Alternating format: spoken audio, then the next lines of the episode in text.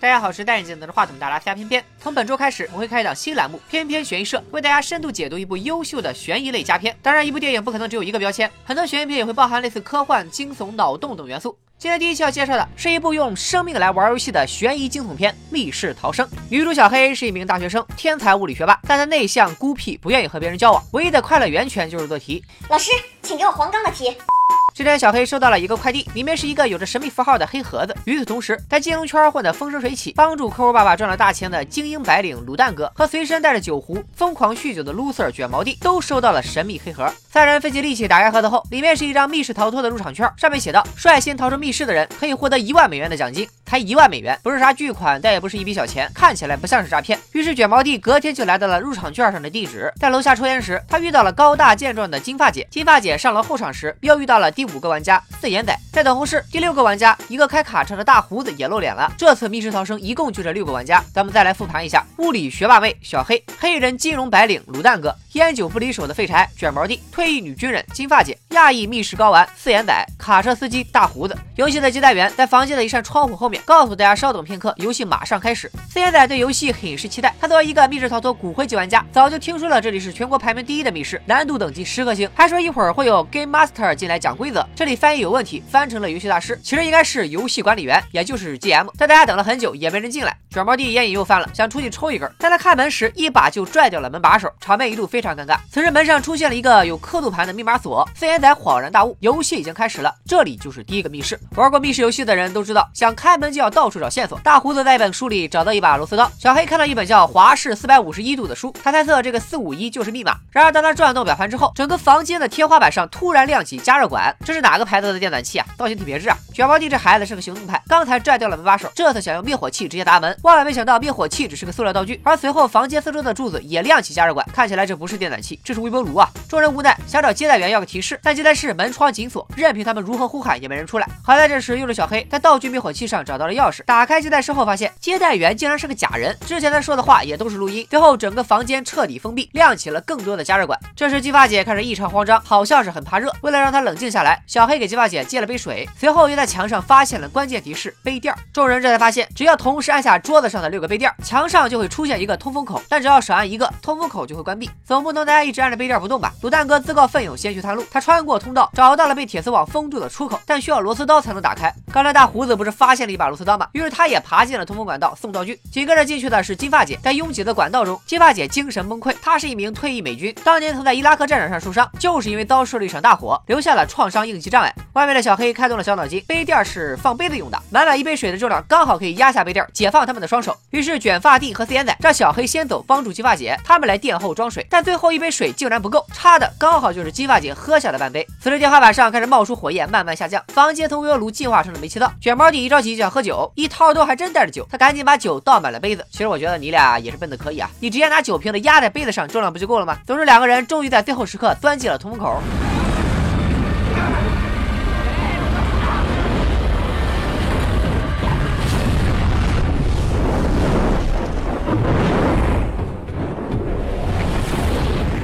逃出烤箱密室后，六个人来到了一个小木屋里。想要出去，就必须打开一个六个字母的密码锁。小木屋中还有句提示：你一定会被载入史册。这时，卷毛弟盯着墙上几只驯鹿头骨，想起了什么。曾经他和几位朋友喝醉后开车兜风，当时几人一起唱的歌中有句歌词，就是你一定会被载入史册。歌里还提到了一个 UP 主叫小平平是大片。卤蛋哥一试，果然小平平是大片六个字的首字母 XPPSDP 就是密码。打开门后，众人走进了下一个密室。和刚才的烤箱不同，这次的密室是冰天雪地，大家又开始分散找线索。卤蛋哥找到了一个铁门。现在只要找到钥匙，开门就完事儿了。金发姐找到了一件红色的羽绒服，卤蛋哥看到这件衣服后，脸色凝重，陷入沉思。看来卤蛋哥也是一个有故事的男同学，具体啥故事咱们后面再说。为了不被冻死，众人决定轮流穿羽绒服取暖。另一边无所事事的卷毛弟抽起闷烟。金发姐因为战场后遗症闻不了烟味，让卷毛弟有多远滚多远。卷毛弟四处溜达时，一脚踩进了地面上突然冒出来的一个大洞。大胡子通过一只二哈雕像，发现了一只鱼竿挂在树上。小黑在羽绒服的口袋中摸到了一个指南针，跟着指引他在一个北极熊的雕像里找到了一块磁铁。鱼竿、磁铁、冰冻，看来线索一。定就在水下。随后众人吸上了一块固定在铁矿上的大冰坨子，而打开下一个房间的门钥匙就被冻在中间，因为冰块太过坚固砸不碎。众人向卷毛弟借火机想烤化它，卷毛弟心说你们不是让我有多远滚多远了吗？欠欠的随手一扔就把火机扔到了冰面中央。就在热心的四眼仔去捡火机时，冰面突然炸裂，高玩四眼仔就这样第一个领了便当。这他喵的不是简单的密室逃生啊，真的是会玩死人的！大家一下子就进入了崩溃模式。卤蛋哥冷静的表示，现在没了打火机，想活命就只能用体温捂化冰块。Two thousand years later. 虽然有点无力吐槽，但最后众人还是轮流用体温融化了冰块。卤蛋哥把钥匙插入铁门后，疯狂砸门。开出口很别致的在后面出现了，然后整个密室开始爆炸，冰面咔咔的碎。好在千钧一发之际，五个人都安全逃了出来。第三个密室终于不是冰火两重天了，是上下颠倒的台球厅，名字叫八号台球室。整个房间好像是一个电梯，在一段急速上升后，房间里的电话响了。大胡子接了电话，但里面传来的却是刺耳的响声。然后整个房间开始播放音乐。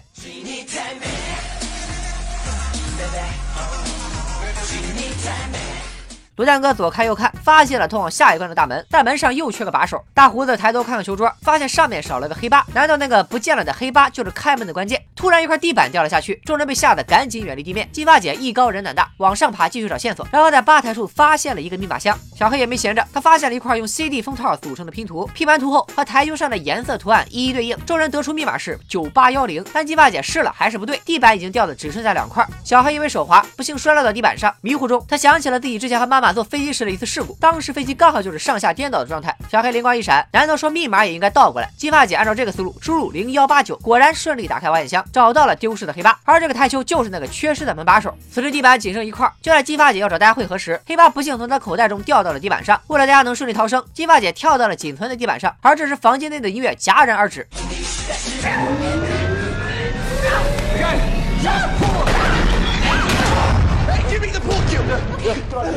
虽然生死关头，金发姐抓住了电话线没掉下去，但因为救援距离太远，金发姐体力不支，她毅然决然的选择了壮烈牺牲。众人来不及伤心，因为后面紧接着就是第四个密室，里面一比一还原了他们六个人曾经住过的病房以及所有人的病历。原来他们六个人都是现实灾难中的唯一幸存者。小黑是和妈妈在空难中唯一幸存的人。卤蛋哥说他曾经和室友划船出海，被困海上，当时天气很冷，但两个人只有一件红色的羽绒服。最后室友因为低温症变得暴力，神志不清，第二天独自游走被淹死。卷毛弟则说自己当年喝醉了，和朋友开车兜风，结果发生了车祸，也只有自己活了下来。而大胡子年轻时当过矿工，一次矿难把他和亲弟弟困在了一起，最后也只有他被救。第一个领便当的四眼仔，除了他以外的全家人都死于煤气中毒。而金发姐则是伊拉克战争某场遭遇战中的幸存者。小黑明白了游戏设计者的意图，就是想把他们六个幸存者凑一块，看看他们谁更幸运。这时房间内的电视上播出了一条提示：挑战极限，打开新世界的大门。倒计时五分钟，卤蛋哥、卷毛弟和大胡子三人赶紧翻箱倒柜，找到了三张 X 光片，上面是三个手势。大胡子觉得是三个数字，卷毛弟却说，既然游戏设计者知道他们每个人的信息，而自己死于车祸的表哥就是聋哑人，所以猜测这其实是手语 EKG 三个字母。而 EKG 在医学术语中指的就是心电图测量仪。另一边，小黑不想再继续任人摆布，他的物理学霸技能全开。根据所谓的量子中的效应，原子在被持续观测时不会发生衰变。呃，这句话大家不明白可以百度一下这个量子中的效应。总之，小黑得出结论，他们在被监视的情况下，永远也改变不了自己的命运。于是，小黑开始砸烂房间内的每一个摄像头。而卤蛋哥他们也终于找到了心电图测测量仪，时间只剩下了三分钟。根据墙上挂着的装置，只要时间一到，所有人都会被毒气毒死。既然提示中说了要挑战极限，那看来这一关是要测心电图，只要心率足够高，或许就能通关。卷毛弟第一个试了不行，大胡子也不行，于是卤蛋哥想到了可以用电击来刺激心率，他忽悠了大胡子当小白鼠，但大胡子都被电击到嗝屁，心率突破了两百，也还是没能打开下一关的大门。这时倒计时结束，毒气喷出，卤蛋哥突然明白了，挑战极限也可能说的是心率足够低，于是他亲自上阵，吸着毒气，让自己的心率慢慢下降到了五十，终于顺利通关。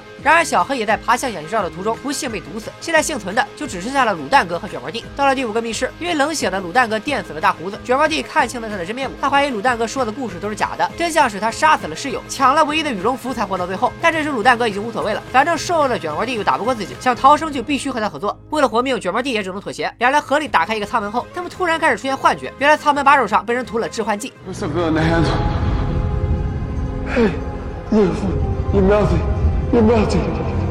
Nossa.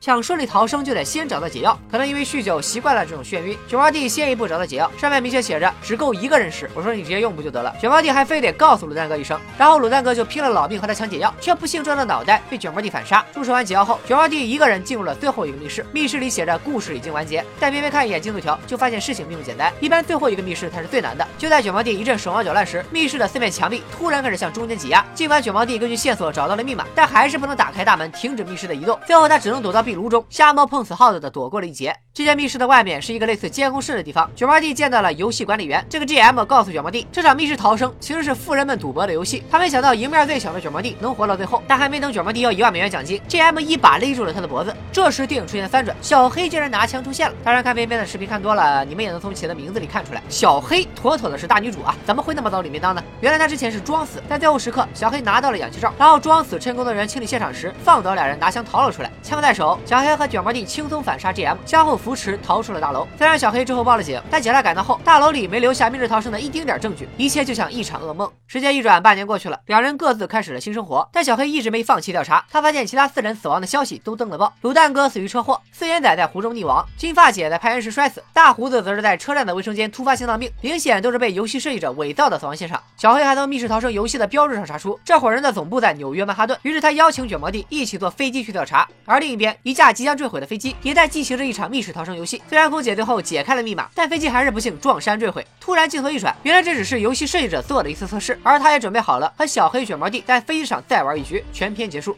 密室逃生曾在国内院线上映，从票房和口碑来说都取得了不错的成绩，整体的节奏和气氛烘托的很到位。但第一期偏偏悬疑社介绍它，其实也并不是因为它有多优秀，而是因为咱们能从这部片子里看到很多熟悉的经典悬疑片元素。被困密室作为电影开场，很像《电锯惊魂》，多重密室的设定参考了新华方，只有一个胜利者的故事，让人想起了大逃杀，在灾难里幸存下来还是会死的套路，像极了《死神来了》。而最后富人通过杀人游戏来赌博的桥段，二零零五年上映的《人皮客栈》算是他的前辈。可以说，密室逃生从多部经典悬疑片里吸收了灵感。有网友指。出，片中四眼仔很可能是真正的游戏设计者。他从一出场就很可疑：第一，他没有在游戏公司前台登记，一上来就直奔电梯，无人阻拦；第二，大家都把手机上交了，只有他多拿了一部，但却从未在危险时刻尝试使用；第三，您老人家都破解了九十三间密室了，怎么这次玩游戏一个线索都没找出来呢？全是其他人发现的。第四，游戏的规则都是四眼仔科普的。还记得第一间密室里，大家看到了个提示，说要遵守规则，但没有说规则是什么，是四眼仔一个一个的给大家讲解，这不就是 GM 吗？第五，四眼仔在冰雪密室里拿到打火机时，故意站着不动一会儿才掉下冰面，你站着发什么呆呢？是等着机关出发的吧？第六，小黑死里逃生后，J.M 老头也成了被观察的玩家。此时他的头像出现在了大荧幕上，而四眼仔的头像却不见了。第七，电影最后出现的游戏工程师都是印度裔，而四眼仔就是印度裔。这七条疑点看似确实有问题，但是深究下来好像也不是啥决定性的证据。比如四眼仔一直没找到线索，可能就是为了做一个打脸的效果。站在冰面上不动，是感受到了冰面要裂开不敢动。最后头像消失，也仅仅因为他是第一个领便当的人。况且如果四眼仔真的是幕后 boss，那电影最后为什么没留一个明确表示他还活着的彩蛋呢？